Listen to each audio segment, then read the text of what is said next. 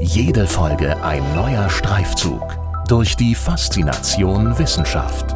Das ist Hessen schafft Wissen, der Podcast mit Erik Lorenz. Der Holzbau verdient mehr Aufmerksamkeit. Er sorgt für Nachhaltigkeit beim Bauen und leistet einen erheblichen Beitrag zum Klimaschutz. Davon ist der Gast dieser Episode von Hessenschaft Wissen überzeugt. Professor Dr. Achim Vogelsberg lehrt an der TH Mittelhessen Holzbau und Tragwerkslehre am Fachbereich Bauwesen. Er erläutert in dieser Folge, warum Bauen mit Holz mittlerweile viel mehr ermöglicht als urige Gartenhütten oder massive Blockhäuser und wie wir die Potenziale des Holzbaus bestmöglich nutzen können. Viel Spaß bei unserem Gespräch. Guten Tag, Herr Professor Dr. Vogelsberg. Ich begrüße Sie herzlich bei Hessenschaft Wissen. Vielen Dank, dass Sie sich die Zeit nehmen. Guten Tag, Herr Lorenz. Vielen Dank für die Einladung. Ja, wir möchten uns ja heute über die Holzbauweise unterhalten und über Anwendungsbereiche, über Chancen, über die Potenziale und so weiter und so fort. Aber beginnen wir vielleicht mal mit einem kleinen Blick zurück. Wie wird denn traditionell gebaut, wenn wir jetzt nicht von Holz sprechen, wenn Holz nicht das äh, primäre Baumaterial ist? Also traditionelle Bauweise war ja zunächst mal vor tausenden von Jahren schon der Holzbau, aber wenn es jetzt nicht mehr ja. der Holzbau sein sollte, also nehmen wir mal so ab Beginn der Industrialisierung, ist es so, müssen wir ein bisschen unterscheiden. Im Einfamilienhausbau ist der klassische, klassische Bauweise war die Mauerwerksbauweise als mhm. für die Wände, also Mauerwerkssteine und für die Decke der Betonbau, genauso auch für die Gründung. Wenn es in die mehrgeschossigen Gebäude reingeht, kann es immer noch die Mauerwerksbauweise sein, aber auch Stahlbetonwände. Also irgendwie eine Kombination, man nennt es insgesamt Massivbauweise. Es kann mhm. Das können ähm, Mauerwerkssteine sein oder Beton. Das ist klassisch.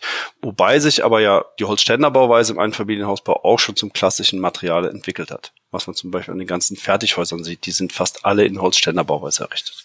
Holzständerbauweise? Genau. Ja, was, Holz, was heißt das? Holzständerbauweise ist eine aufgelöste Bauweise. Das heißt, Sie müssen sich vorstellen, Sie haben eine Holzstütze, die steht so alle 62,5 Zentimeter in einem gewissen mhm. Raster. Mhm. Und dazwischen können wir dem Material einbauen. Das heißt, wir mhm. sind sehr sparend an dem im Material, machen dann nochmal eine Beplankung drauf und das ist die komplette Wand, die dann in der Wand selber schon die wärmeschutztechnischen Anforderungen erbringt, auch durch das Material, was in der Wand mitverarbeitet ist. Mhm, okay. Und okay, das ist sozusagen der, der kleine Rückblick äh, hin, wie Sie gesagt haben, zum, zum Anfang der Industrialisierung.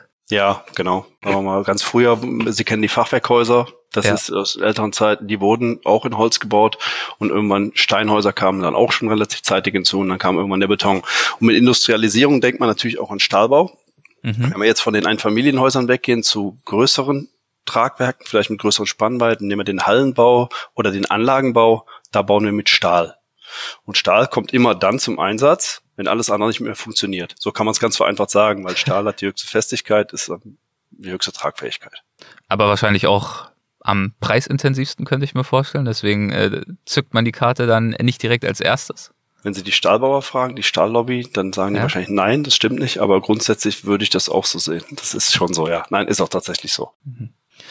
Und wann und wie hat dann das äh, Bauwesen wieder, muss man ja dann sagen, äh, begonnen, Holz als vielversprechendes Material äh, wahrzunehmen und wieder zu entdecken?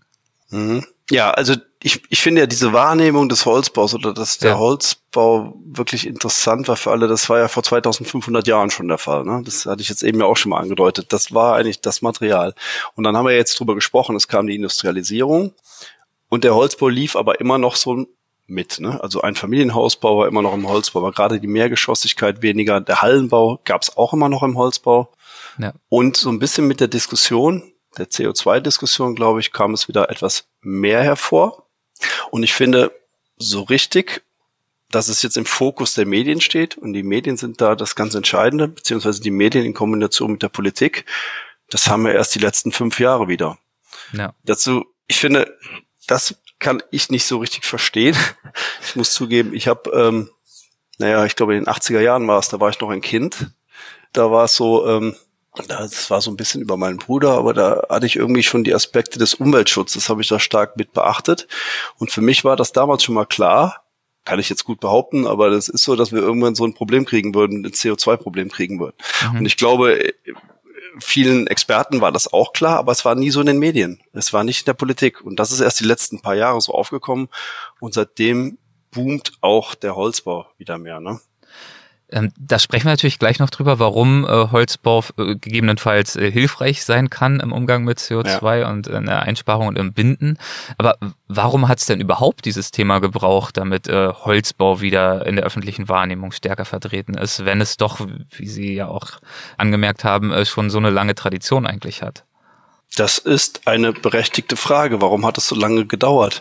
Äh, ich glaube, die Industrialisierung und es gab irgendwie so einen Wunsch nach innovativem Bauen immer über eine ganze Zeit lang hinweg. Und da galt Holz als ein alter Baustoff, der vielleicht ja. langweilig war, der war ein bisschen nostalgisch. Und darauf folgend, also was das Wichtigste, glaube ich, war, war eine gute Lobbyarbeit von anderen, nennen wir es mal von der Massivbaubranche. Mhm. Und die fehlte, glaube ich, im Holzbau so ein bisschen. Und dadurch, ja gut, Beton, man konnte wirklich vieles damit machen. Es, äh, es war innovativ für die Zeit Sie wissen ja, wie das ist. Also dann, dann geht das über, über, die, über die Medien funktioniert das und dann wird natürlich auch in erster Linie in Beton gebaut. Ja? Mhm. Und das war dann so. Ich glaube, es war viel Lobbyarbeit. Und natürlich wahrscheinlich auch bestimmte Vorbehalte. Also ich könnte mir vorstellen, ob das berechtigt ist oder nicht, das würde ich ja gerne mit ihm besprechen, dass es, nachdem es dann nun Beton und Stahl und alles auf breiter Ebene gab als äh, Baumaterialien, das Holz auch so, also nicht nur ein bisschen nostalgisch, sondern vielleicht auch ein bisschen als minderwertig äh, eingeschätzt wurde. Sicherlich aus ihrer Sicht ungerechtfertigterweise, aber es gibt ja so äh, verschiedene Vorbehalte, die da wahrscheinlich immer wieder äh, genannt werden. Die können wir vielleicht mal ansprechen und äh, wenn Sie mögen, dann auch widerlegen. Ja. Aber ich könnte mir vorstellen, dass es bestimmt äh, Befindlichkeiten oder Vorbehalte gab oder bestimmt auch noch gibt, was etwa die Langlebigkeit von Holz anbetrifft im Vergleich etwa zu Beton. Das glaube ich auch. Ähm, Freunde von mir, die mich gerne so ein bisschen aufziehen wollen, die sagen immer, die, äh, mittlerweile sind sie etwas verstummt, aber die sagen ganz gerne, ja, aus Holz bauen wir Jägerzäune und Saunen. Das ist ja auch so, aber wir bauen dadurch keine Bauwerke, damit keine Bauwerke, weil das hält sowieso nicht, das ist nicht langlebig. Mhm. Ich finde, das Thema Langlebigkeit stimmt nicht im Holzbau. Jetzt schauen Sie sich, ich habe es eben schon erwähnt, schauen Sie sich die alten Fachwerkbauten an. Wenn die einen gewissen konstruktiven Holzschutz erfahren und wenn die gepflegt werden, dann ist das Holz mindestens so langlebig wie der Beton auch. Da gibt es Holzbauwerke, die leben schon so lange, so lange gibt es noch gar keinen Beton. Mal übertrieben gesagt.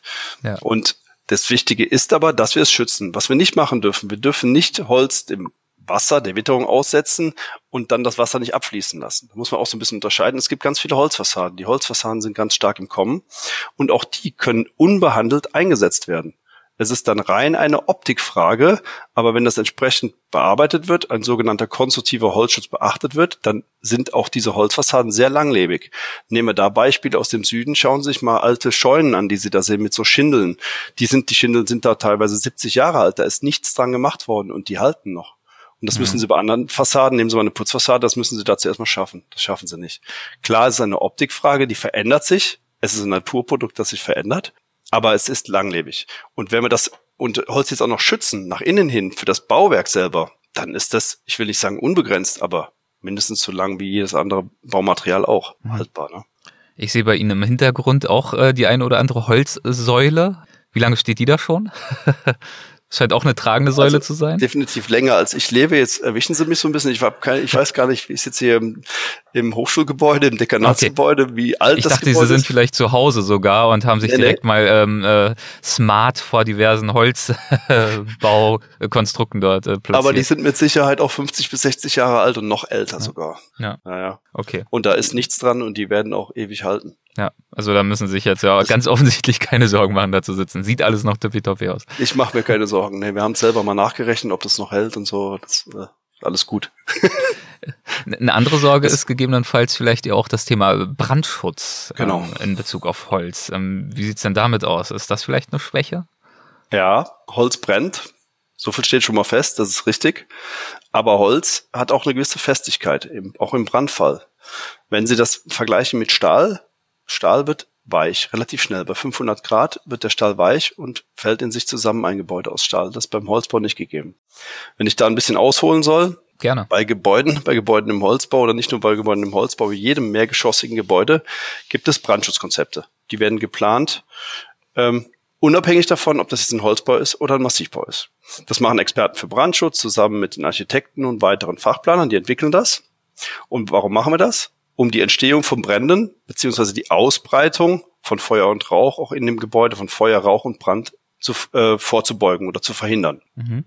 Ein Brand entsteht normalerweise innerhalb eines Raumes, aber nicht aufgrund der Konstruktion. Nicht, weil das Holz ist, weil das brennbar ist, sondern das liegt an den Brandlasten, die in dem Raum drin sind. Das sind die Einrichtungsgegenstände, die Möbel, die anfangen zu brennen.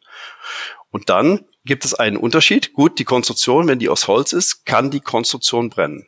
Aber da müssten Sie zuerst ja auch mal es schaffen, dass eine Holzkonstruktion mit der massiven Oberfläche, die musste erstmal anbrennen. Und wenn sie dann anbrennt, dann bildet sich eine Kohleschicht. Das kennen Sie auch, ne? Und mhm. diese Kohleschicht bildet eine Schutzschicht. So, und diese Schutzschicht stellen Sie sich so ein, oder mal anders gesagt, stellen Sie sich einen dicken Stamm vor auf dem Lagerfeuer.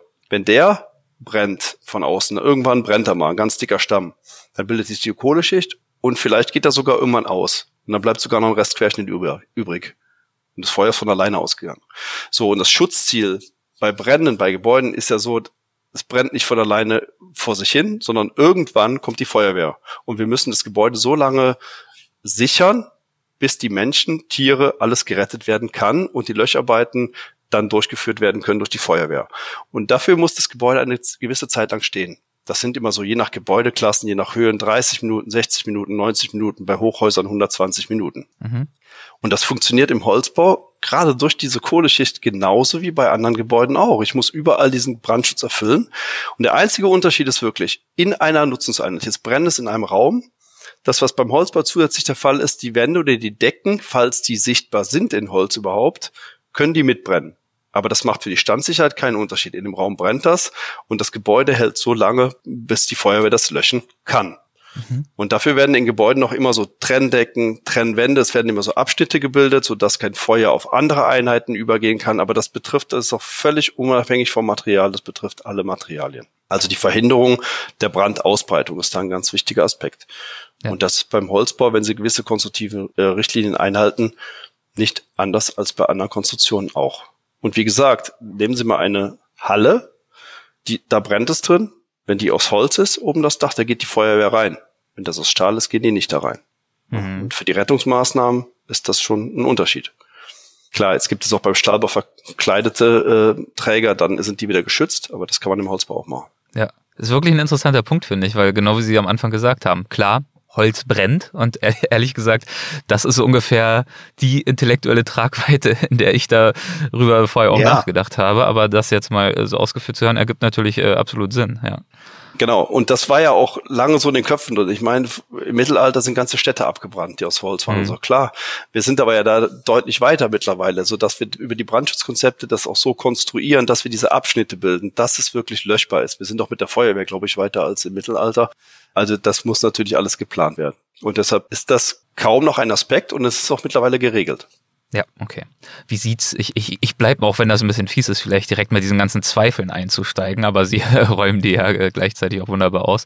Wie sieht's denn aus mit so einem Bedenken wie, ist die Qualität denn dann so zuverlässig? Also es ist ja Natur, Naturprodukt, bekomme ich da eine gleichmäßige Qualität, auf die ich mich verlassen kann bei so einem essentiellen Investment wie einem Haus? Ähm, Qualität würde ich jetzt mal so zwei Dinge unterscheiden. Zum einen mhm. Qualität vielleicht der Tragsicherheit, der Standsicherheit des Gebäudes oder eine optische Qualität, wenn Sie von sichtbaren Holzoberflächen sprechen.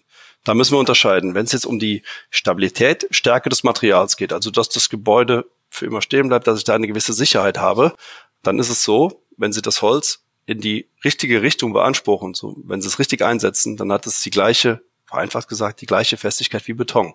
Ein einfaches Nadelholz, was unser Standardmaterial ist, hat die gleiche ähnliche Druckfestigkeit wie ein Standardbeton. Und wenn es an höhere Druckfestigkeiten geht, die wir brauchen, können wir zum Beispiel auch eine Buche einsetzen. Es gibt da so ein Produkt, ein Furnierschichtholz aus Buche, das hat schon Festigkeiten wieder, die gehen an hochfeste Beton auch ran. Also mhm. bei richtigem Einsatz kann Holz bei der Festigkeit auf jeden Fall mithalten beim Beton. Das einzige, der einzige Unterschied ist die Steifigkeit. Wenn wir jetzt von Hochhäusern reden, von mehrgeschossigen Gebäuden, da ist etwas nachgiebiger das Holz. Also es verformt sich etwas mehr. Bei einem Hochhaus verformt sich etwas mehr und das realisieren wir dann, das verhindern wir, indem wir da zum Beispiel Kerne aus Beton bauen. Das ist für den Brandschutz gleichzeitig gut, weil wir dann nicht brennbaren Fluchtweg haben, aber auch für die Steifigkeit des Gebäudes gut. Und bei Decken, die biegen sich vielleicht ein bisschen mehr durch, darauf müssen sie halt dimensioniert werden. Aber sie biegen sich bei weitspannenden Tragwerken auch nicht mehr durch als eine schwere Betondecke. Mhm. Also das bezüglich Stabilität. So. Ja, das ist ja auch ein guter Punkt, nur so nebenbei bemerkt, ähm, weil Sie auch sagen, äh, Fluchtwege aus Beton in Kombination dann mit Holz, dass es ja auch äh, mitnichten immer äh, schwarz und weiß und alles oder nichts ist. Ne? Also wir reden ja oft natürlich auch von äh, Kombinationen aus Baumaterialien, wo Holz eine bestimmte Rolle ausfüllen kann. Genau, da reden wir gerne von ja. hybriden Tragwerken, also die Kombination aus verschiedensten Materialien. Jetzt, ich würde jetzt, ähm, wenn ich sage, ich baue Gründung und ein Untergeschoss, alles was die Erde berührt, aus Beton, baue dann diesen dieses Treppenhaus, den Fluchtweg aus Beton und den Rest aus Holz würde ich ja noch nicht mal unbedingt als hybrides Tragwerk bezeichnen, aber hybrides Gebäude ist es dann, also eine Mischung aus Beton mhm. und Holz. Ja. Anders ist es vielleicht ein bisschen bei der Optik, was Sie eben meinten. Also wenn Sie das auch mit meinten, die gleichmäßige mhm. Qualität. Ich glaube, da müssen wir uns tatsächlich ein bisschen frei machen, gedanklich. Mhm. Wir müssen uns klar machen, es ist ein Naturprodukt.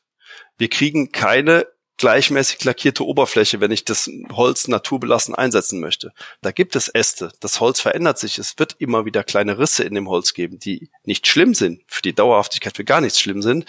Es ist nur eine optische Frage, ob man das möchte. Genauso bei einer Holzfassade, die verändert sich. Die wird vergraut, die wird schwarz, wenn ich die Natur belassen lasse. Aber das ist vielleicht auch eine optische Qualität. Und da müssen wir aber, glaube ich, so ein bisschen umdenken. Wenn wir mit Naturprodukten ja. arbeiten wollen, man kann es auch positiv sehen. Ich finde diese Rustikale vielleicht gar nicht so schlecht. Es ist einfach ein mhm. bisschen rustikal. Und in Hessen sind es circa 22 Prozent. Jetzt könnte man meinen, oh, 22 Prozent, warum denn so viel? Denkt man gar nicht, ne? Aber das ist. Ich hätte jetzt auch, ich wollte als nächstes fragen, ist das für Sie viel oder wenig? Ich hätte jetzt gedacht, dass es schon mal gar nicht so schlecht ist. Es ist noch nicht genug, mhm. aber es ist schon äh, mehr, als man vielleicht denken könnte, weil halt die ganzen Fertighäuser dazugehören, die von außen verputzt sind und man sieht gar nicht direkt, dass es ein Holzhaus ist. Mhm. Aber wir wollen schon in Hessen, auch in Hessen, eine deutlich höhere Quote erzielen. Baden-Württemberg zum Beispiel ist schon über 30 Prozent, die sind da schon ein ganzes Stück weiter. Baden-Württemberg hat immer so ein bisschen die Vorreiterrolle im Holzbau, was die Bundesländer angeht. Und leider ist das ja alles so bundesländerabhängig in Deutschland. Ne? Ja. Und beim mehrgeschossigen Holzbau sind wir in Hessen tatsächlich noch nur bei fünf Prozent, was den Holzbau angeht. Und bei Nichtwohnungsbauten, Schulen, Kindergärten 20 Prozent bundesweit, in Hessen 18 Prozent etwa. Und was diese Mehrgeschossigkeit angeht, da wurde halt in den letzten Jahren jetzt auch viel dran gearbeitet. Da wurde an den Richtlinien gearbeitet, an den Bauordnungen gearbeitet, um dort den Holzbau besser dastehen zu lassen.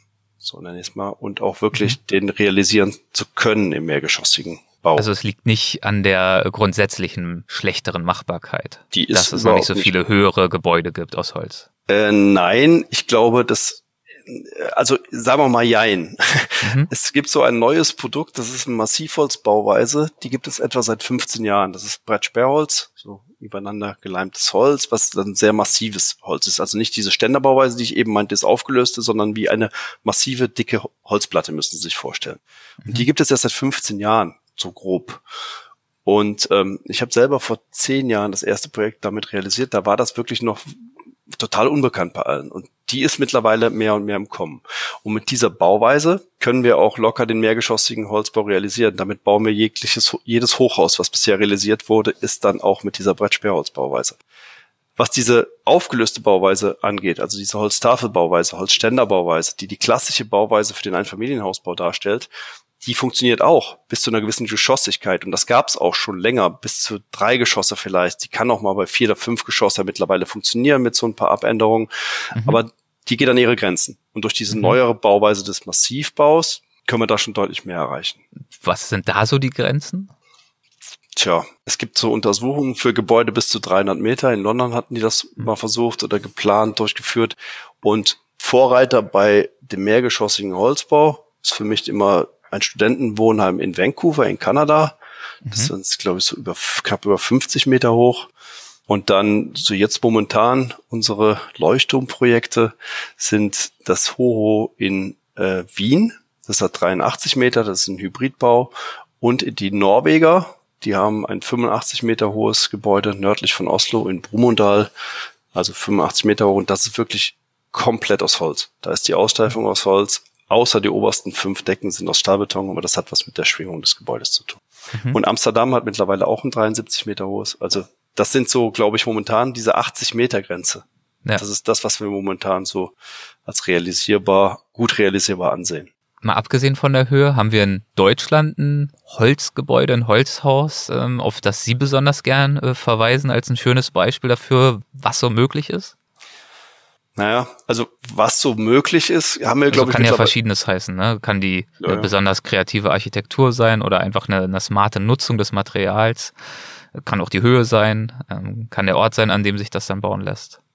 Ja, da gibt es, ich glaube, da gibt es relativ viele Projekte. Also das, mhm. mit Holz können wir natürlich auch gut Architektur machen, die ein bisschen über diese Stringenz von glatten Platten und so hinweggeht, also geschwungene Tragwerke, nehmen wir das Elefantenhaus in Köln, im Kölner Zoo oder sowas, so Sachen gibt es schon reihenweise Projekte. Trotzdem zielen wir momentan natürlich so ein bisschen auf diese Mehrgeschossigkeit ab und da sind wir in Deutschland auch schon ein Stück weiter. Wir haben in Heilbronn bereits ein 34 Meter hohes Holzhaus. Wir planen gerade in Hamburg wird eins gebaut oder wird gerade gebaut, 64 Meter hoch. In Pforzheim wird eins gerade gebaut mit 45 Metern. In Berlin gibt es gerade die Planung eines Investors, ein 80 Meter hohes Wohnhochhaus zu bauen. Auch hm. das gibt es. Dann gibt es in Berlin ehemaliges Gelände, Flughafen Tegel, wird vermutlich auch ein ganz großer Teil in Holz gebaut werden. Und was man wirklich anführen kann, so ein bisschen als ähm, naja, Prestigeobjekt oder gutes Vorzeigeobjekt ist der Prinz Eugen Park in München. So, das ist eine ganze Siedlung, die in Holz geplant wurde, wirklich für den Wohnungsbau. Mhm. Oder gemischte ja. Nutzung auch. Okay. Mhm. Ich kann es noch mal ein bisschen auf Hessen reduzieren. Gerne. Ähm, wir sind da auch schon ganz gut aufgestellt mittlerweile. Es gibt sicherlich mehrere, ich will da jetzt keinen übergehen oder sowas, aber die, es gibt ein Studierendenwohnheim in der Riedbergallee in Frankfurt, fast 15.000 Quadratmeter, Bruttogeschossfläche, fünf Geschosser. Da hat man ganz gut gezeigt, was wir mittlerweile so können, was wir mit gewissen Standards gut hinbekommen. Dann plant auch die FAZ gerade sechsgeschossige Wohnbauten in Frankfurt. Die sind aber jetzt noch in Planung, die werden bald gebaut. In Gießen planen wir gerade auch einen großen Industriepark aus Holz mit Hotel, mit Bürogebäuden. Also das wird, wir okay. holen da etwas auf, ne? Ja. Wir holen auf, es, es sind Dinge in Bewegung. Ähm, genau. Dazu dann aber die Frage, warum sollten wir uns darüber freuen? Also Sie haben ja vorhin gesagt, die aktuellen Zahlen kann man jetzt hoch oder niedrig äh, einschätzen, aber es ist definitiv noch nicht genug. Warum sollten wir mehr mit Holz bauen? Da sage ich zu meinen Studierenden immer ganz gerne, ich höre nach einem Satz auf, Holz ist der einzige nachwachsende Rohstoff, den wir auf der Erde haben, der zurzeit als Baustoff einsetzbar ist könnte man aufhören, ne? Ich kann natürlich noch mehr dazu sagen.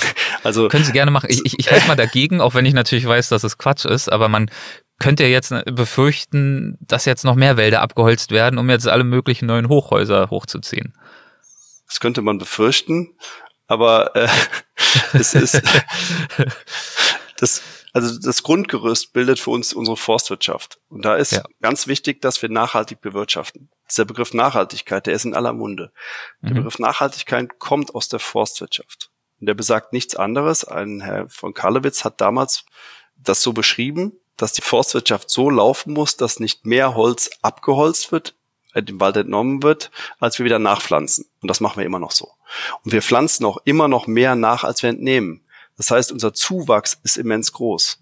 Und wir haben eine Riesenreserve noch an Holzbau. Es gibt ja so eine Studie, wenn wir alle Projekte jetzt in Holz realisieren würden, dann bräuchten wir gerade mal 30 Prozent unseres Holzes, was wir haben. Ne? Das heißt, und zwar aus der Holzwirtschaft, muss man nochmal dazu genau. sagen, also aus der Forstwirtschaft. Wir genau. reden jetzt nicht davon, 30 Prozent der deutschen Wälder abzuholzen. Ja, aus der Forstwirtschaft, ja, genau. Ja, okay, aber führen Sie gerne äh, zusätzlich dazu nochmal aus, warum das dann ein Vorteil ist, ähm, mit Holz zu bauen überhaupt. Genau. Oder was, ne? Genau. Ja, da müssen wir ein bisschen äh, auf den Klimaschutz kommen, glaube ich. Ne? Also ja, gerne. Nehmen wir, nehmen wir Hessen. Hessen und auch der Bund bekennen sich eigentlich zum Klimaschutz. Die wollen, es gibt immer so diese Zahlen, dass wir klimaschädliche Emissionen, dazu gehört CO2, um 40 Prozent reduzieren wollen bis 2025. Das steht so im Klimaschutzplan drin. Hessen möchte sogar bis 2050 klimaneutral sein. Und jetzt ist es so im Baugewerbe, zählt eigentlich zu den Hauptemissionsquellen für CO2, verursacht circa 30 Prozent des CO2-Ausstoßes bezogen auf den ganzen Lebenszyklus eines Gebäudes. Lebenszyklus mhm. heißt von der Herstellung über die Nutzung bis zum Recycling nachher wirklich, ne, des Gebäudes. Mhm. So, was können wir jetzt machen? 30 Prozent verursacht das. Wie können wir das ein bisschen reduzieren? Und das ist aus unserer Sicht der Holzbau. Weil beim Holzbau haben wir ja Folgendes. Während die Bäume wachsen, wandeln sie Kohlendioxid in Sauerstoff und Kohlenstoff um. Sauerstoff geben sie wieder ab, das brauchen wir zum Atmen. Kohlenstoff bleibt gebunden im Baum. Und das bleibt so lange gebunden in dem Baum, wie es nicht verbrannt wird oder verrottet. Das heißt, wenn ein Baum umfällt im Wald und verrottet, dann gibt er das wieder frei, Kohlenstoff. Das heißt, er gibt äquivalent wieder CO2 frei. Wenn wir das, wenn das nicht der Fall ist und wir verbauen es, dann speichern wir CO2. Also der Baum entzieht der Umgebung CO2, wir speichern das und es bleibt dort drin gespeichert. So, und das solange das Gebäude steht. Was danach damit passiert, ist die Frage. Entweder wird es dann energetisch verwertet, verbrannt, dann wird der Kohlenstoff wieder freigegeben. Das wäre immer noch eine Nullbilanz, wenn man dann wieder heizen muss.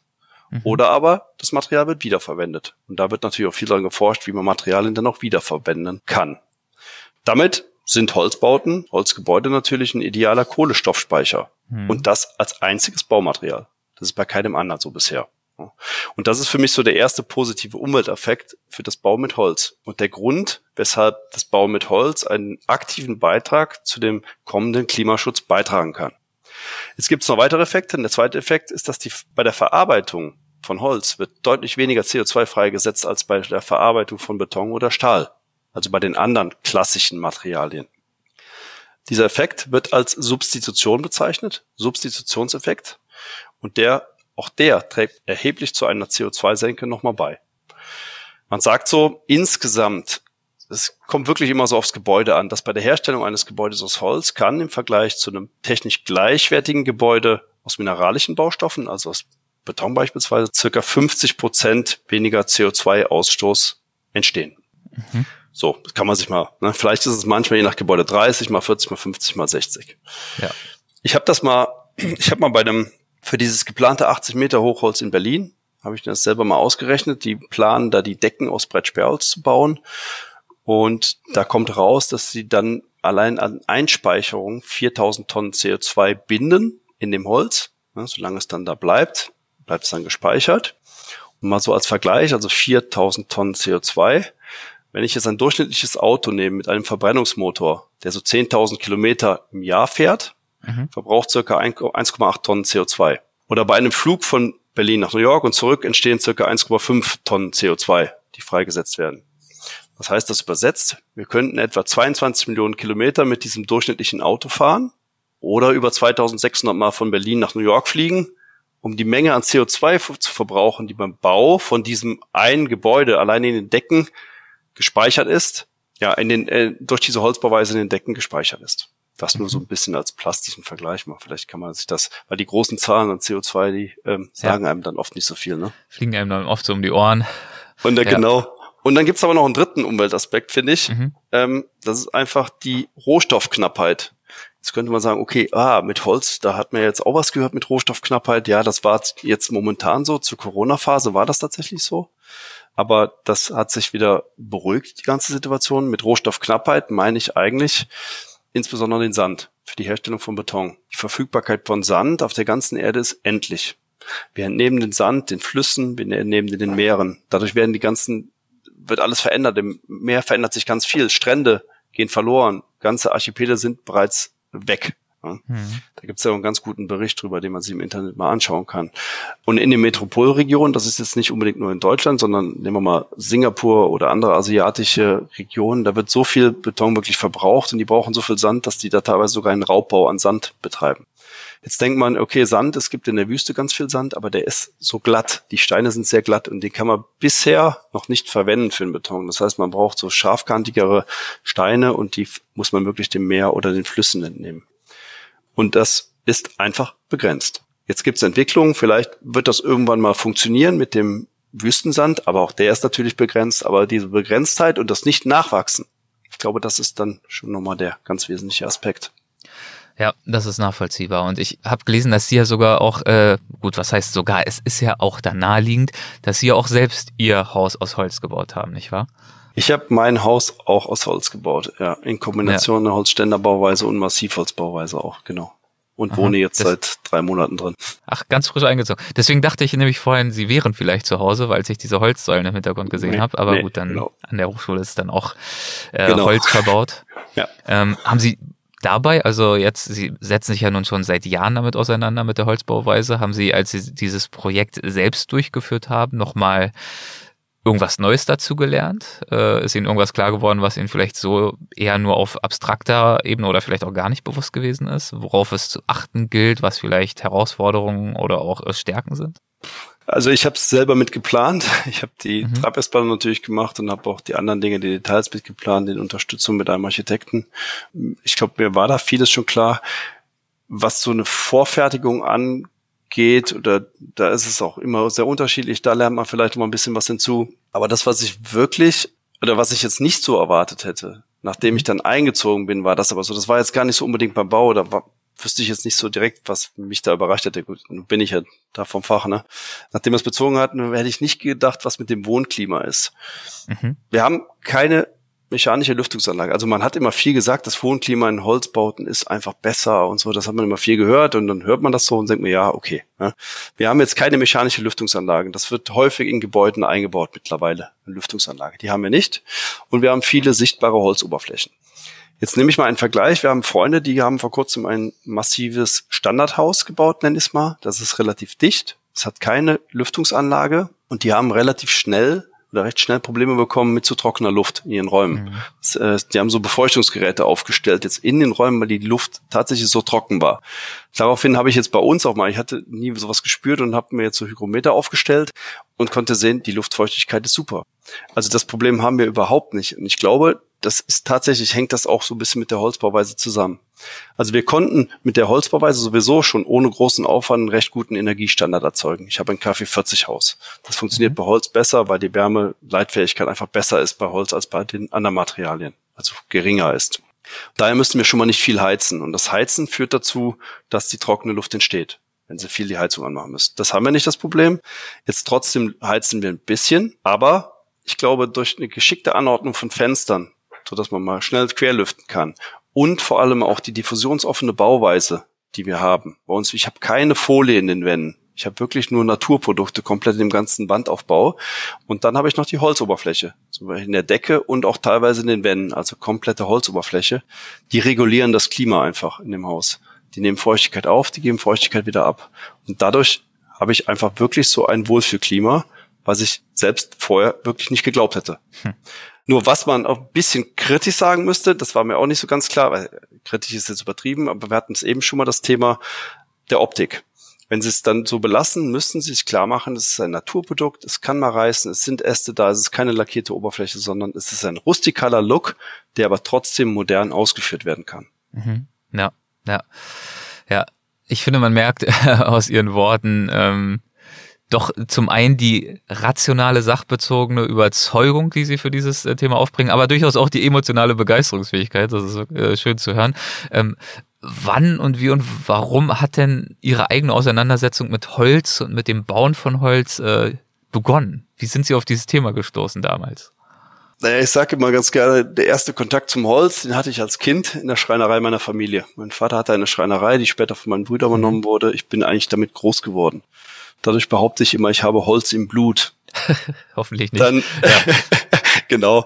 Ja. Äh, und dann aber so richtig zu bauen mit Holz bin ich natürlich dann irgendwie im Studium gekommen, wobei ich da auch sagen muss, die Lehre im Holzbau, ich war an der RWTH in Aachen, war seinerzeit sehr knapp gehalten, was den Holzbau mhm. anging. Deshalb Sie ging haben die Bauingenieurwesen studiert, ne? Ah ja, genau. Ich habe Bauingenieurwesen da studiert, also ganz normales Bauingenieurwesen. Und der Holzbau wurde schon ein bisschen stiefmütterlich behandelt, muss man sagen. Und da war auch nicht von vornherein bestimmt, dass ich irgendwo Richtung Holzbau was machen werde. Das muss ich schon zugeben. Ja. Und dann ergab es sich aber so, dass ich die Chance hatte, als wissenschaftlicher Mitarbeiter nachher im Fachbereich Baukonstruktion und Holzbau anzufangen und habe dann da so die Vorlesungen im Holzbau gehalten und habe auch äh, meine Promotion zum Holzbau geschrieben, also darin geforscht. Und da hat mich das wieder überzeugt, sage ich mal so. Ich war immer davon überzeugt, ich hatte diese Nähe sowieso und ähm, ja, und so kam irgendwie die Inspiration, da auch weiterzumachen. Mhm. Äh, Sie waren ja dann, äh, hatten natürlich verschiedenste äh, Stationen, die Dissertation mit dem äh, Titel Eigenspannungszustände bei der Trocknung von Holz und bei gekrümmten Brettschichtholzträgern. Ist für mich ja ein relativer Zungenbrecher, aber aus Ihrer Sicht wahrscheinlich relativ aussagekräftig, der Titel. ja, gut, das, die Promotion hieß ja nur zur Eigenspannungsvermittlung in Holz, ne? Ist jetzt schon über zehn Jahre, aber so ja. war es, glaube ich, ja, genau. Ja. Jetzt haben Sie schon die Inhalte genannt. Da haben wir wirklich äh, okay. So ich dachte, das wäre der Titel, dann habe ich mir das falsch vermerkt. Nee, nee, okay, nee, nee, das war nur relativ kurz. Wir haben Dehnung gemessen okay. bei Trocknung im Holz und bei gekrümmten Trägern Dehnung ja. gemessen, um da so ein bisschen die Eigenspannung mal raus zu ermitteln. Genau. Und Sie haben ja dann äh, praktische äh, Erfahrung gesammelt als äh, freier Mitarbeiter eines Ingenieursbüros, ähm, Projektleiter für Tragwerksplanung und dergleichen und waren ja auch für Forschungsaufenthalte zum Beispiel in Taiwan. Ähm, Ging es da auch schon ums Bauen mit Holz oder waren das noch andere Schwerpunkte damals?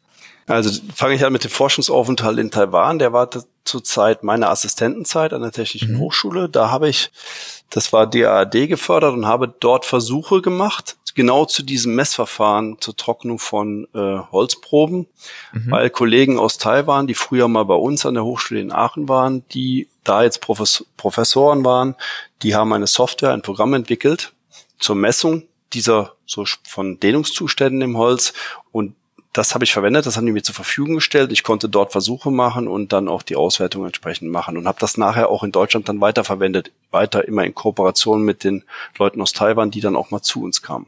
Mhm. Also da war das, der Holzbau natürlich schon da. Sonstiger Bezug jetzt zu Taiwan war da nicht irgendwie jetzt näher zum Holzbau. In dieser Zeit habe ich dann im Büro meines Professors auch gearbeitet. Da habe ich alles gemacht, Stahlbetonbau, aber tatsächlich, wenn es um Gutachten ging im Holzbau, wenn es um Prüfungen von Hallentragwerken des Holzbaus, von ja, von Bauten des Holzbaus ging, da habe ich tatsächlich damit gearbeitet, insbesondere bei sehr vielen Gutachten. Sie erinnern sich vielleicht von 2006 ist in Bad Reichenhall die Halle eingestürzt eine, ja. eine Eissporthalle.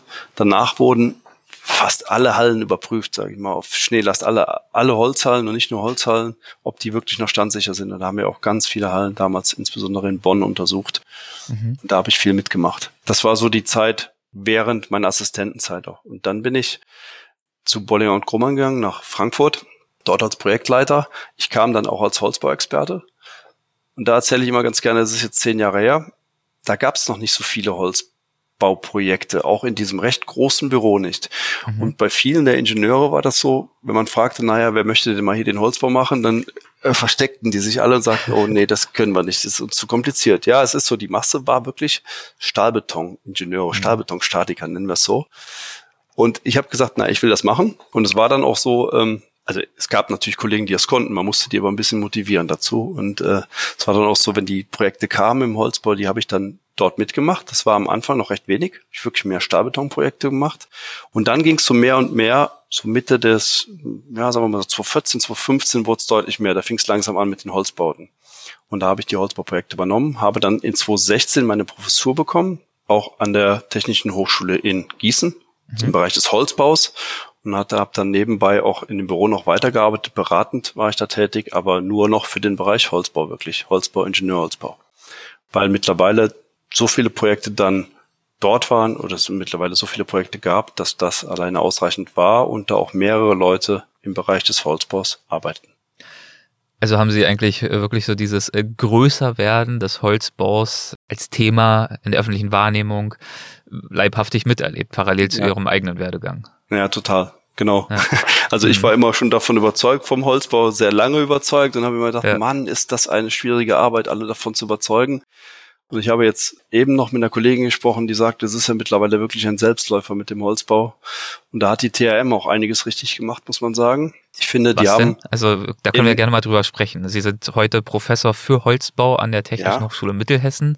Ähm, erzählen Sie doch mal ein bisschen, inwiefern diese Hochschule diesbezüglich sich äh, engagiert und äh, offenbar auch einiges richtig macht.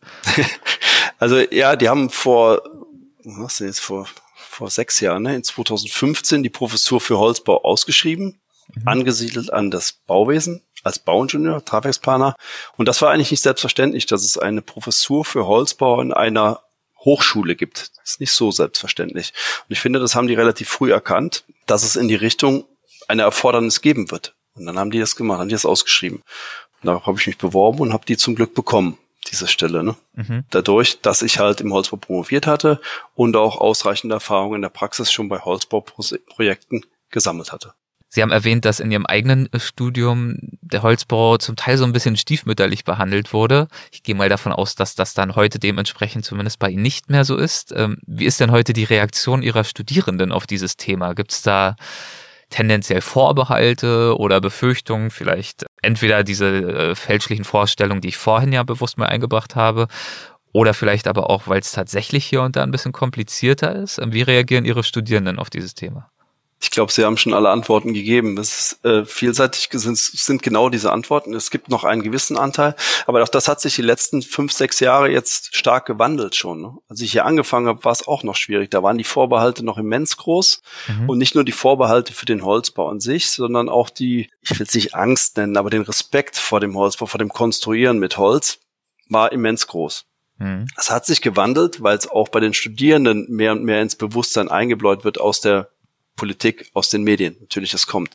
Und so ist es jetzt so, dass wir mittlerweile immens viele Anfragen haben für den Holzbau, sowohl in der Architektur als auch im Bauingenieurwesen, dass man fast schon gar nicht mehr weiß, wie soll man das jetzt bewältigen. Und es gibt da ein bisschen so einen Wandel. Als ich angefangen habe, gab es jetzt, gab es ein Modul Holzbau im mhm. Bachelorstudium, eins im Master.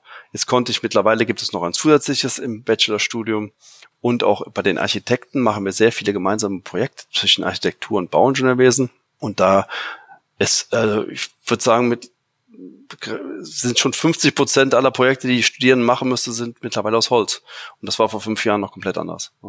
Und wahrscheinlich machen sie es einfach auch viel lieber heute, könnte ich mir vorstellen, weil das Thema einfach, haben sie ja gerade ausgeführt, ganz anders wahrgenommen wird. Natürlich nicht genau. nur in der allgemeinen Öffentlichkeit, sondern natürlich auch bei Studierenden, die sich ja ganz bewusst mit dem Thema Bauen auseinandersetzen. Genau, weil es jetzt einfach wahrgenommen wird, dass es wichtig ist, dass wir umweltbewusst bauen, dass wir Ressourcen schon bauen und dass wir das mit dem Holzbau zielen können. Das ist jetzt irgendwie in den Köpfen der Studierenden auch angekommen. Ich habe schon lange so gepredigt. Bei denen ist es auch angekommen. Bei meinen Architekturkollegen ist es auch angekommen. Da muss ich sagen, musste ich auch Überzeugungsarbeit leisten. Ja, mhm. sie lachen, aber das ist so. Ne? Auch da äh, war viel Arbeit reinzustecken. Ja, glaube ich. Ja. Ist aber angekommen und es läuft momentan einfach sehr gut, was das angeht, finde ich. Haben Sie das Gefühl, Sie sind im Zuge dieser Entwicklung als Professor beliebter geworden bei Ihren Studierenden, weil Ihr Thema jetzt einfach eine ganz andere Strahlkraft hat? Das kann man nicht so wahrnehmen. Ne? Das, ja. Man denkt das dann vielleicht, ach, jetzt kommen so viele an, aber vielleicht kommen die auch nur an, weil sie müssen, jetzt weil sie Holzbau machen müssen. Und deshalb kann ich weiß. das so schwer sagen, ob ich da ja. jetzt persönlich beliebter geworden bin. ich bin vielleicht ein bisschen bekannter geworden dadurch. Ist ja also auch eine zweifelhafte Frage. ja. ja genau. ähm, vielleicht noch, ich würde gerne noch ein etwas besseres Verständnis dafür bekommen, was es eigentlich überhaupt bedeutet, Holzbau zu studieren im Rahmen des äh, Bauingenieurwesen. Es ist natürlich wahrscheinlich jetzt super schwer, das zusammenzufassen, weil nicht umsonst unterrichten Sie das ja relativ ausgiebig, haben Sie ja gerade ausgeführt. Aber können Sie vielleicht so ein paar wesentliche Fundamente, tragende Säulen, wie man es auch bezeichnen möchte in dem Zusammenhang, äh, nennen, welche Inhalte Sie da vermitteln? Mhm. Da muss man auch so ein bisschen aufpassen. Sie sagen im Studium des Holz Baus oder so. Es gibt ja zum Beispiel auch das. Gibt es als solches nicht, ne? Genau, Holz, doch Holzingenieurwesen gibt es als Studiengang. Okay. Ja. Es in Rosenheim, in Aachen, in äh, Hildesheim als Beispiele. Aber hier bilden wir über die Breite ganz normales in Anführungsstrichen normales Architekturstudium und Bauingenieurwesensstudium bieten wir an. Mhm. Und im Rahmen dieser Studiengänge versuchen wir jetzt vermehrt den Holzbau zu vertiefen, dass wir da mehr und mehr an Holzbau reinbringen. Ne? Also mhm. das nur noch mal so. Und wenn die dann Holzingenieurwesen studieren, dann machen die, dann gehen die über das Material, über den Baustoff noch viel tiefer in den Baustoff rein. Die machen ganze bauphysikalischen Dinge über die Verarbeitung des Holzes bis zur Statik auch des Holzes. So, jetzt bei uns geht's zunächst mal komme ich aus der Tragwerksplanung, aus der Statik. Tragwerksplanung. Ja. Und, und Tragwerk heißt in dem Fall Decken, Wände und ihre Tragkraft? Oder was kann ich mir Genau, alles Tragwerk ist alles das, was das Gebäude zum Halten bringt. Ne? Mhm. Sie haben recht, das mhm. Dach, die Decken, die Wände, die Stützen und die Gründungselemente. Das ist eigentlich so das Tragwerk. Und über dieses Tragverhalten oder das Tragwerk versuche ich sowohl Architekten als auch Bauingenieure, die habe ich zusammen im zweiten Semester in einem Modul Grundlagen des Tragwerksentwurfs, versuche ich denen so den Lastabtrag klar zu machen. Wie funktioniert überhaupt ein Tragwerk? Da aber nicht nur für den Holzbau, aber ich bringe den Holzbau natürlich auch mit rein. Ne? So, da geht das so ein bisschen los. Da versuchen die zu verstehen, was sind Lasten? Wie setze ich Lasten auf Gebäude an? Was passiert eigentlich in den Materialien? Was für, was entstehen da für Kräfte, für Spannungen in den Materialien? Und wie kann ich die dann auch dimensionieren? Woher weiß ich denn, wie groß so ein Balken sein muss? Das mhm. bringen wir denen in den Grundlagenfächern dann schon bei. Architekten und Bauingenieure. Da müssen alle durch. Also alle Architekten müssen da auch mit durch. Und das zeichnet, glaube ich, auch die TRM so ein bisschen aus. Und viele kommen auch deshalb hierhin, weil wir da so technisch affin sind und die ganz viel zusammenarbeiten, die Architekten und die Bauingenieure. Und dass wirklich auch Fächer zusammen gelehrt werden. und die zusammenarbeiten müssen und das nachher die Zukunft auch widerspiegelt, so wie es ja nachher draußen auch sein wird. Und deshalb machen wir auch sehr viele Projekte hier. Projekte heißt, die Studierenden schreiben keine Klausur, sondern die kriegen eine Projektaufgabe. Sie bekommen mhm. einen Input von uns geliefert. Das mache ich als Beispiel in, jetzt in diesem neuen Modul Holzbauprojekt. Also die Bauingenieure, die dann nachher vielleicht Tragwerksplanung machen wollen. Es gibt so verschiedenste Tief Vertiefungsrichtungen. Eine davon ist Konstruktion und Tragwerksplanung. Also weil Bauingenieur, ne, eben sehr vielseitig. Heißt auch Infrastrukturplanung, heißt auch Bauleitung, das heißt Planung von Kläranlagen, Straßenbau, mhm. alles Mögliche. Aber mhm. wir sind jetzt im Bereich Konstruktion und Tragwerksplanung. Und ähm, da habe ich dieses Projekt Holzbauprojekt, nennt sich das auch. Da bekommen die eine Bauaufgabe. Das ist meist ein relativ kleines Haus. Und auch dort Architekten und Bauingenieure. Die Architekten machen den Entwurf zusammen mit den Bauingenieuren Ne, überlegen sich, wie ist die Raumaufteilung, wie ist das ganze Konstrukt, wie sind die bauphysikalischen Anforderungen, den Brandschutz mitdenken und die Tragwerksplaner sollen die statischen Nachweise führen. Die sollen also vorgeben, wie groß sind die tragenden Elemente, was müssen wir da beachten, wie sehen die Anschlusssituationen aus und das entwickeln die zusammen und geben am Ende komplette Abgabe ab, so wie man das später in der Realität auch machen muss. Und dann im Master vertiefen wir nochmal so für den Hallenbau, für weitspannende Tragwerke. Das ist dann aber tatsächlich nur noch für die Tragwerksplaner, für die Bauingenieure um in äh, solchen Projekten zu brillieren? Äh, was braucht es da an Fähigkeiten und Fertigkeiten? Kommt es da besonders auf besonders starke Mathekenntnisse an oder ähm, was würden Sie sagen, sind wichtige Fähigkeiten? Tja, eine gewisse technische Affinität gehört dazu. Und das wir sagen immer, Mathe ist eine Grundvoraussetzung. Das stimmt schon. Mathe und Physik sind so die grundlegenden Voraussetzungen, beziehungsweise zumindest in der Physik die Mechanik. Die Sachen mhm. sollte man verstehen, und verstehen heißt für mich auch, man sollte Spaß dran haben. Und das ist für mich auch immer ein ganz großer Punkt, dieses Spaß haben. Es klingt immer so salopp, aber ich, ich glaube, man darf das nicht unterschätzen. Ich habe, als ich mich für das Bauingenieurwesen entschieden habe, zum Studium, das wusste ich gar nicht so richtig, was ich machen sollte, muss ich zugeben. Ich habe mich damals mhm. zwischen Pharmazie und Bauingenieurwesen entschieden. Bin über einen Kumpel dann ins Bauingenieurwesen reingerutscht, der hat mich davon überzeugt, weil ich halt irgendwie Matheaffin war, technikaffin war und aber auch so Projektmanagement, so ein bisschen Organisation machen wollte. Und da passt, das passt schon ins Bauingenieurwesen rein. Und sie glauben gar nicht, wie oft ich gedacht habe, Mensch, hast du Glück gehabt, du hast einfach die richtige Entscheidung irgendwo im Leben getroffen, hast das durchgezogen und ich habe mhm. so viel Spaß an meinem Job. Das ist wirklich eine Berufung schon.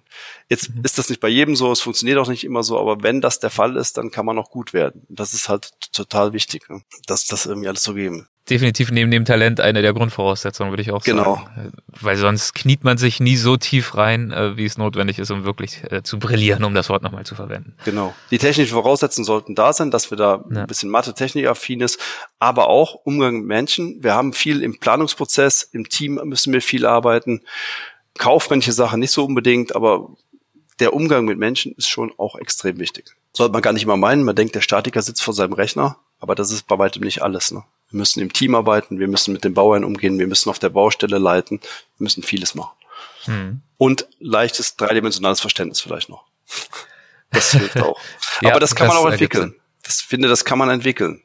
Ja. Das muss man üben. Da kann man das, äh, das kann schon dann deutlich besser werden, wenn man das im Studium ausreichend erprobt. Aber doch äh, vielfältige Anforderungen, aber das deutet ja auch äh, in der Tat darauf hin, dass es dementsprechend auch ein vielfältiges Berufsbild gibt, beziehungsweise Berufsbilder, in die das Ganze dann münden kann. Genau. Hm. Ich hatte es ja eben schon gesagt, jetzt in der Architektur gibt es ja auch viele Berufsbilder bei den Bauingenieuren. Sie können eine Kläranlage planen, sie können eine Straße planen, sie können Ampelanlagen planen, sie können äh, aber auch in den Tiefbau irgendwo gehen, Tunnel planen, sie können in den Hochbau gehen. Wenn sie in den Hochbau gehen, können sie in dem Planungsbüro sitzen oder sie können auf die Baustelle gehen, Bauleitung machen. Und das betrifft die Architekten genauso.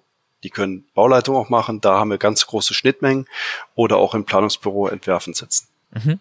Toll, wirklich spannend. Ähm, ich würde gern äh, zum Abschluss, lieber Herr Professor Dr. Vogelsberg, noch zu äh, einer kleinen Kategorie kommen, die haben wir in jeder Folge und das sind die Halbsätze. Das heißt, ich würde Ihnen einen Halbsatz vorschlagen, anbieten und wir schauen mal, ob Ihnen dazu was einfällt. Wenn ja, was okay. kann äh, zur Not auch gerne länger Ihrerseits sein als ein Halbsatz. Da müssen Sie sich jetzt nicht äh, sklavisch oh, ich versuch's. Halten. Wir schauen mal. Der erste ist diesbezüglich vielleicht schon äh, fies, äh, wenn Sie sich da so knapp fassen wollen, aber wir schauen. Um die Potenziale des Holzbaus perspektivisch noch besser zu nutzen, müsste die Ausbildung der äh, im ausführenden Gewerbe mehr gefördert werden und nicht mhm. nur die Hochschule, also das, die Studiengänge, sondern auch die Ausführenden mehr gefördert werden, so dass es dort mehr Kapazitäten geben wird. Weil das sind so meine großen Bedenken, dass wir da Probleme kriegen können. Und die Ausführenden heißt in dem Fall ähm, Zimmereien, Sägeindustrie. Ja. Okay.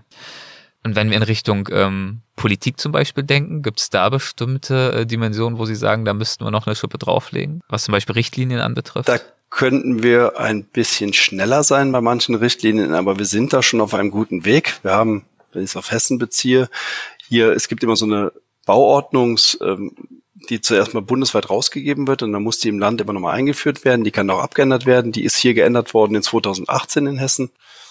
Die ist für den Holzbau geöffnet worden. Es brauchte aber noch eine Holzbaurichtlinie. Und diese mhm. Holzbaurichtlinie ist im Entwurf vom Bund jetzt im Sommer auch rausgekommen, muss jetzt in Hessen noch eingeführt werden. Und dann sind wir auf einem sehr guten Weg, dass wir auch die rechtlichen Voraussetzungen für das Planen mit Holz, Bau mit Holz schaffen, sodass auch die Bauämter, die lokalen Bauämter und auch die Planer viel mehr Sicherheit haben. Und wir nicht nur über Leuchtturmprojekte, über gewisse Konzepte das Ganze erarbeiten können. Das geht den Brandschutz insbesondere an. Mhm. Eine prägende Erfahrung in meiner Karriere war für mich. Wo? Eine prägende Erfahrung. Mein Praktikum in Nigeria. Hm. Was haben Sie da gemacht? da war ich ganz am Anfang des Studiums. Da habe ich offiziell Bauleitung gemacht. Ich war vier Wochen da. Ich habe äh, in, in einer befreundeten Baufirma. Bauleitung hieß da, ehrlich gesagt, wir sind den ganzen Tag rumgefahren, haben Geld eingetrieben. Ja. Das war, also es war wirklich verrückt. Und es gab dann noch einen Steinbruch. Eingetrieben. Okay. Von wem denn? naja, von den, ich weiß nicht, von den Bauherren, die es da zahlen mussten, von den ja. öffentlichen. Ähm, ich habe da erlebt, wie Kinder im Steinbruch arbeiten. Ich habe eigentlich gesehen, wie gut es uns hier geht. Deshalb mhm. fand ich das immer so prägend. Ich habe gesehen, wie das Leben funktionieren kann, wie man, äh, wie das Leben rein aus Überleben besteht. Dass mhm. man, man geht, man geht wirklich arbeiten, damit man was zu essen hat, damit man vielleicht noch ein Dach über dem Kopf hat. Und wenn man dann wiederkommt, sieht man erstmal, was wir eigentlich für einen Luxus hier haben und dass wir jeden Tag einfach nur froh sein können, dass wir in so einem Wohlstand leben können. Ja, das geht fast alle an hier in Deutschland. Ne? Ja, ja, ja. Meinen Studierenden gebe ich häufig den Rat. Überlegt euch, was ihr wollt. Also versucht, Spaß zu haben. Ich eben schon mal hatte das Thema. Ähm, geht, versucht wirklich in die richtige Richtung zu gehen. Bleibt ehrlich zu euch selber. Seid authentisch. Und dann könnt ihr auch den richtigen Weg einschlagen. Für die Zukunft sehe ich die spannendsten Forschungs- und oder Tätigkeitsfelder im Holzbau in das sind, da gibt's mehrere Schienen. Da gibt's zum einen diesen Wandel unserer Wälder. Wir haben so ein Problem mit dem jetzigen Standardmaterial der Fichte. Mhm. Die hat durch den Borkenkäfer, durch die extreme Trockenheit, kriegt die totale Probleme. Wir werden einen Wandel des Waldes erfahren. Wir werden mehr Laubhölzer haben oder andere Nadelhölzer haben. Und da wird es in der Forschung großen Bedarf geben, unsere Normen, unsere Richtlinien darauf umzustellen, sodass wir damit planen und bauen können. Und ich selber habe gerade ein Forschungsvorhaben genehmigt bekommen mit meinem wissenschaftlichen Mitarbeiter zum hybriden Bauen. Da geht es um Verbund zwischen Stahl und Holz, also wirklich um ressourcenschonendes Planen, dass wir möglichst wenig Material verbrauchen und dann noch mit CO2 sparendem oder CO2 speicherndem Material Holz arbeiten. Das klingt danach, als würden Ihnen die Themen also so schnell nicht ausgehen. So sieht's Davon aus. gehen Sie dann offenbar auch aus, oder? Davon gehe ich schwer aus, ja. Sehr gut. Das freut mich für Sie und das freut mich für Ihre Studierenden. Ähm, es, scheint wirklich echt spannend zu sein, was Sie machen und ähm, absolut auf der Höhe der Zeit. Ähm, mehr als das. Sie waren Ihrer Zeit ja äh, für eine lange Zeit zumindest schon auch deutlich hinaus. Dementsprechend schön, dass die Zeit jetzt äh, zu Ihnen aufgeschlossen hat gewissermaßen und dass Sie jetzt in Synchronität voranschreiten können. Ich bedanke mich jedenfalls äh, herzlich für das Gespräch und für die die Einblicke, die Sie uns heute hier gegeben haben. Vielen, vielen Dank dafür. Auch Ihnen vielen Dank, Herr Lorenz. Dankeschön. Machen Sie es gut. Tschüss. Sie auch. Tschüss. Hessen schafft Wissen. Der Podcast.